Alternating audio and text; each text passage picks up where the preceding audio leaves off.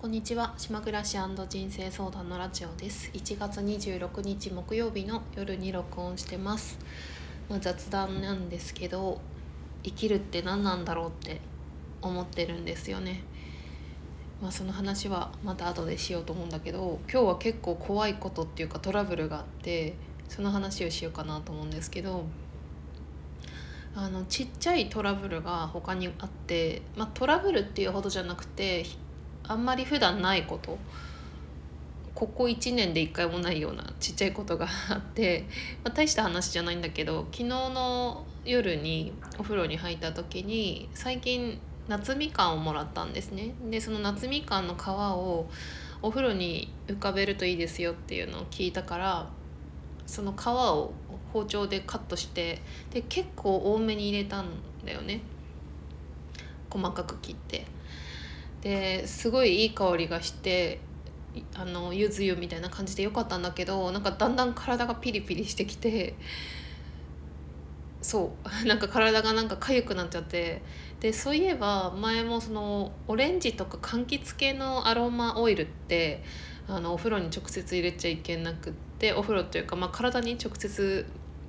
うんと触れちゃいけなくて、まあ、キャリアオイルとかそういうのを使うんだけど、まあ、それと同じ原理なんだろうなと思って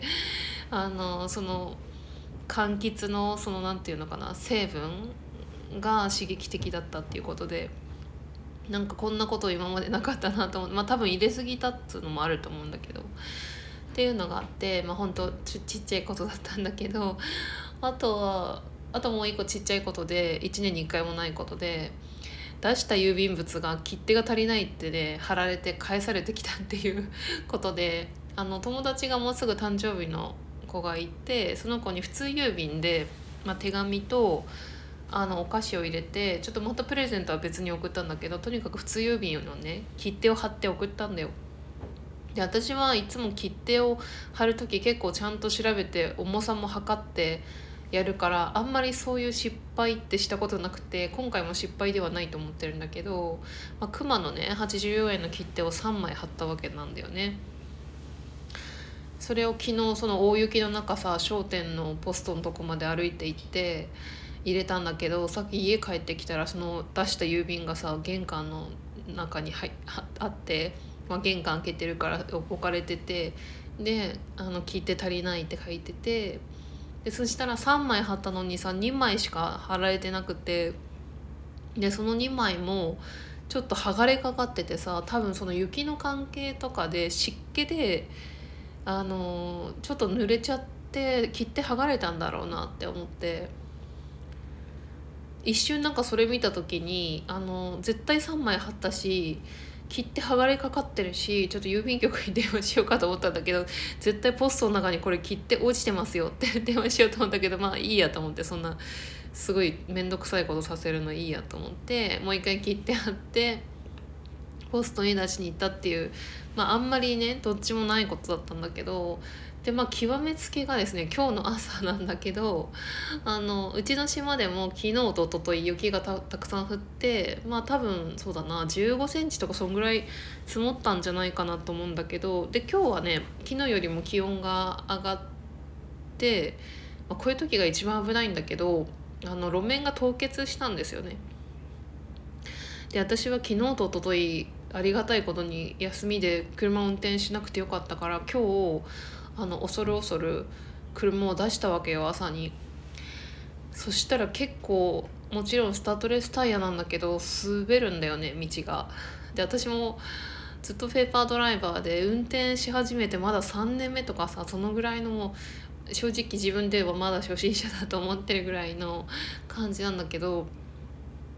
あの島のさ道ってだい大体みんなが同じ道を通るわけなんだけどあの大きな橋があって橋の手前が坂道になっていて上り坂なのね。でそしたら車が3台ぐらい路肩に止まってハザードランプつけてて多分スリップして動けなくなっててで私よく見たら知り合いの人であの車3台いたけどその人たち全員家族だったのよ。で多分その子供があの車で多分スリップしてそれを助けに来たんだろうなみたいな感じで 見えていてでそれでまあ、2車線なんだけどその狭くなっちゃっててしかも車が路肩に止まってる関係でこう一なんて言ったらいいかな一方通行というかその車が1台しか通れないような感じになっていてですごく危ない状態だったんだけど あの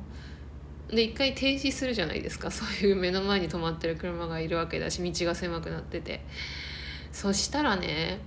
あの一回止まったらもう私の車が動かなくなっちゃって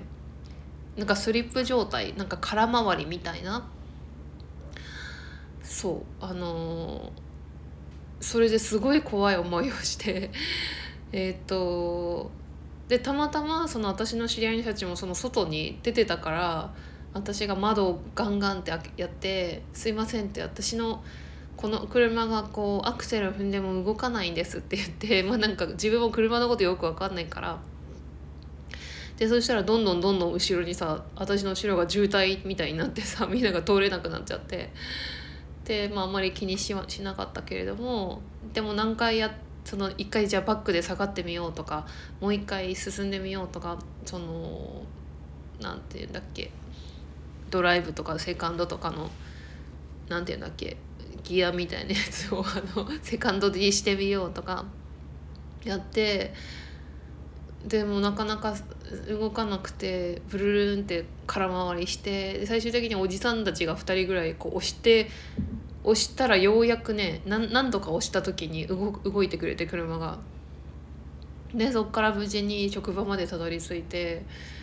遅刻したかなと思ったんだけどちょうど出勤時間ギリギリの時間で5分早く出たんだけど、まあ、私の後ろにいた人たちは多分遅刻したんじゃないかなって思うんだけど そういうのもすごい初めての体験でああいう時ってどうしたらいいか分かんないけどたまたまね知ってる人もいたし他の人もなんか車から降りて様子見に来てくれた人も知り合いだったりとかしてよかったけどすごく怖かったです。あの職場に着いてからもう30分ぐらい呆然としていてもうコーヒー飲んでゆっくりして、あ、のあとネットで調べてああいう時どうしたらいいのかっていうそのバックにする意味っていうのが当初分からなかったんだけどこう一回バックにしてまた進んでまたバックしてってやるこやることでその雪を雪道の雪をなんか硬くしただか硬くするだかなんだかでそれで動きやすくするとかっていうことであとは車がそのスリップ状態になった時にあの車の中に敷いてる足元にあるなんかシートみたいなのあるじゃないですか。あれああいうのも使えるって書いててあれを敷いてアクセル踏んでみたいな。っていうのとかなんかいろいろネットにはいろんな情報があってなんか意外とそういうことって教わってないよなっていうかまあ私はそもそもペーパードライバーが18年だったから教わってても覚えてないと思うけど結構そういう非常事態にどうしたらいいかっていうのってあんま分かんないよなと思って今回もたまたま、まあ、誰か助けてくれたとは思うんだけどねあれああいうのが都会とかで起きるとすごい怖いなって思ったよね。だからうんだからいつもお昼ご飯食べにお家に帰るんだけど今日はすごい怖い思いして私は帰りタクシーで帰ろうかなと思って帰りタクシー明日の朝もタクシーであと1日ぐらいしたら溶けるかなと思ったんだけどでももう雪溶けるよっていう情報があったから今日帰りまあ若干滑りながら帰ってきてお昼はだから家帰んないでご飯食べずに職場で仕事してて車絶対乗りたくないと思って その昼間にあびっくりした。なんか雪落ちてきた。そういう感じだったです。うんなかなかない経験だったね。っていうのと、まあ、生きるってなんだろうっていうことなんだけど私はなんか昨日と一昨日その誰にも会いたくなくて家に引きこもっていてでもそれでもやっぱり気分が晴れなくて私がやっぱ最近悩んでるのはやっぱりね自分のこれからの仕事をどうしようかなっていうのをずっと悩んでいてなんか夢中でやれる仕事をしたいと思ってるんだよね。でそれが何なのかが分からなくて。うん。でその仕事だけじゃなくてやっぱり暮らしの面も重要であるからなんかそのこだわりがすごく自分のこう理想っていうのがいっぱいあってなんかそこが困ってるんだ 困ってるっていうか分からなくなっちゃってるんだけどどうしたらいいのか。でもさ結局どうせ働くって言っても4月とか5月だからまだ時間があるんだよな自分的には。だから結局さ悩んでてもしょうがないっていうかなんだろう。なんだかさ悩むってあ本当無駄なことだよな って思うんだけどなんか考えるならいいんだけど。でなんかだんだん自分で私ってなんかもう価値がないとかなんか私って何してるんだろうとかそういうさ必要のない変ななんか沼みたいなとこに落ちちゃったりもするしうんで昨日とか思ったのは私はその今年っていうか今年度の春夏とかすごくお金の不安がすごいあってでお金の不安が今度なくなったら仕事の不安だとか別のことにすり替わっててなんかいつも何かしら悩んだり不安に思ったり怖かったりしてるなっていうのを思ってなんかいい気分の時が少ないっていうふうに思ったのね昨日。それがさ嫌だなと思って。まあ、でも振り返ればキャンプ行く時とか旅行行く時とかウキウキしてた時もあったはずだからずっとさあの落ち込んでたわけじゃないんだけどなんかやっぱりネガティブな状態の方がすごく印象に残るから私ってなんかいつもこうこんなことしてるみたいなそういうことも思っちゃったりとかでも昨日の時点で私すごく分かってたのは明日つまり今日なんだけど仕事に行けば絶対またニュートラルな自分になれるっていうのは分かっていてで実際行ったらその怖い思いしたこともあるんだけどその現実に戻ってきたっていうかああいう怖い思いしてる時とかってさ当たり前なんだけどさ自分のなその仕事がどうのとかさ人間関係がどうのとかそんな悩みが抜抜けるじゃんそんなとこから生きるとか死ぬとかのレベルになってるから。で仕事してたらやっぱり気持ちが落ち着くっていうか、まあ、やっぱり集中できるものがあるっていうことなんだろうけどなんかそれやってると何なんだろうなって 思って生きるって何なんだろうって思って。なんか気分って簡単にこうやってこうココントロールというかうんコントロールっていうか仕事に行けばっていうことだから仕事に行かずに家にいたらなかなか難しいこともあるんだけどうんなんか簡単に結局気分が変わるわけなんだよね。でそれをやっぱり自分でもうちょっとあの仕事だけに頼らずというかねこう管理していった方が絶対いいだろうなと思って結局さ何のために生きてるかというかどういうふうに生きていきたいかっていうのってさいいい気分で生きていきたいわけじゃないですか。その悩んでいたくないんだよね。っていうのねすごく思った。なんか今みたいに生きればいいんじゃんみたいな仕事してる時に。だからそれは気分が悪くないっていうことなんだけど。うんだからでもなんだろうねあのーでも仕事してない時でもただ家でぼーっとしてる時でもいい気分で生きていけたらいいのになって思うけどそういう時にでもなんかふと自分の悩みを悩みとか暇だから不安なことを思い出したりして結局忙しい方がいいとかさなんとか言うじゃん。その悩み悩んでる人って暇な人だとか言うじゃん。でそれもほんと一理あるんだけど何なんだろうなって思うんだよね。でなんかさ早期リタイアとかあるじゃないですか。第二の人生とか。早期リタイアした人のなんかの記事で見たんだけど早期リタイアしても、えーと、幸福度が半年ぐらいで下がるとかってへなんか研究結果があるらしくて、まあ、それ結婚もそうなんだけどね。結婚しても半年ぐらいでその幸福度が下がるっていう、まあ、結婚式のあたりがピークでそこからどんどん落ちていくっていうのがあるらしいんだけど結婚の話はちょっとまた全く別の関係ない話だったんだけどさその早期リタイアの方って結局その仕事とかにストレスを感じてたり満員電車であったり仕事の人間関係であったり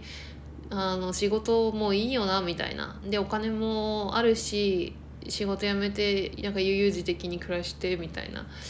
でそれを理想とするのってすごい分かるんだけど結局私もさ今年度すごいめっちゃ時間あって週に3回しか働いてないわけだし毎月のように旅行行ってそれでもやっぱり満足度がすごく高くないというか結構きつかったわけなんだよねその2022年っていうのが。で多分その早期リタイアと一緒じゃないかなと思うんだけどやっぱ何かしら自分がこう夢中になれることとか誰かに必要とされてることを感じるとかその貢献感っていうそういうのってきっと生きるために必要っていうふうにこうプログラミングみたいなされてんだろうなと思って、うん、だから仕事じゃなくても何かね趣味とかで夢中になれるものがある人っていうのはすごくいいいいと思うんだよね。でそこがなくその早期リタイアとかすると結構そういうふうに幸福度が下がるっていうのがあるんだろうなっていうのをだからそれとね今の結構自分の状況がこうシンクロするっていうかどうしたら満足するんだろうっていうのを結構考えてるなって思います。まあ今年はうんそうだね。そのごちゃごちゃ悩んでるのはもう春で終わりにしたいっていうか春から新しい人生を始めていきたいなって思うんだけどね。仙台にいた時こんなことで悩んでたかなとかよく最近思い出すんだけど違う悩み方をしてたなって多分思うよね。なんかだって週に半分ぐらい飲みに行ってるわけだからすごく笑ってたしなんだろう 笑う飲み屋で笑笑うことが多かったし全然今笑ってないなって思うしでもやっぱりあの生活にはふとした瞬間の虚しさみたいなのもあったからうん上辺だけっていうわけではないんだけどまた違うことを感じてたよなって思うよね。じゃあちょっと取り留めもない話になっちゃったんだけどそんな感じで生きるって何なんだろうっていうこととあの雪道には気をつけてっていうことで明日はね道路があの大丈夫だといいんだけどなんかさあのエイブラハムの引き寄せの法則でこう場面ごとの、えー、意図意図確認っていうのがあってえっ、とね場面っていうのはそれぞれの日常のシーンですよね。例えば今私は部屋でラジオ喋ってるとか、えーあしえー、このあとお風呂に入るとかあの布団に入って寝るとか朝起きるとか仕事行くとかその場面ごとに自分がどんなふうにそのなんだろうありたいかとか行動したいかっていうのをきちんと意図を確認することが大事だって言っていてで意図を明確にすることによってそれが実現していくから。だから私結構その交通安全っていうこともね車に乗る時に忘れなければ結構やってるんだよねそれを。私はこれから職場まで安全にたどり着きますとか。でも今朝それやってなかったなってふと思って。だから本当にあの私は安全にたどり着きますっていう風な意図を確認してれば交通事故に遭わないっていう風に 言われてるね極端に言えば。帰りはでもそれをちゃんとやったから今日帰ってくる時、うん、やっぱり、まあ、今日は別に事故ではないんだけどやっぱりちょっと気が緩んでる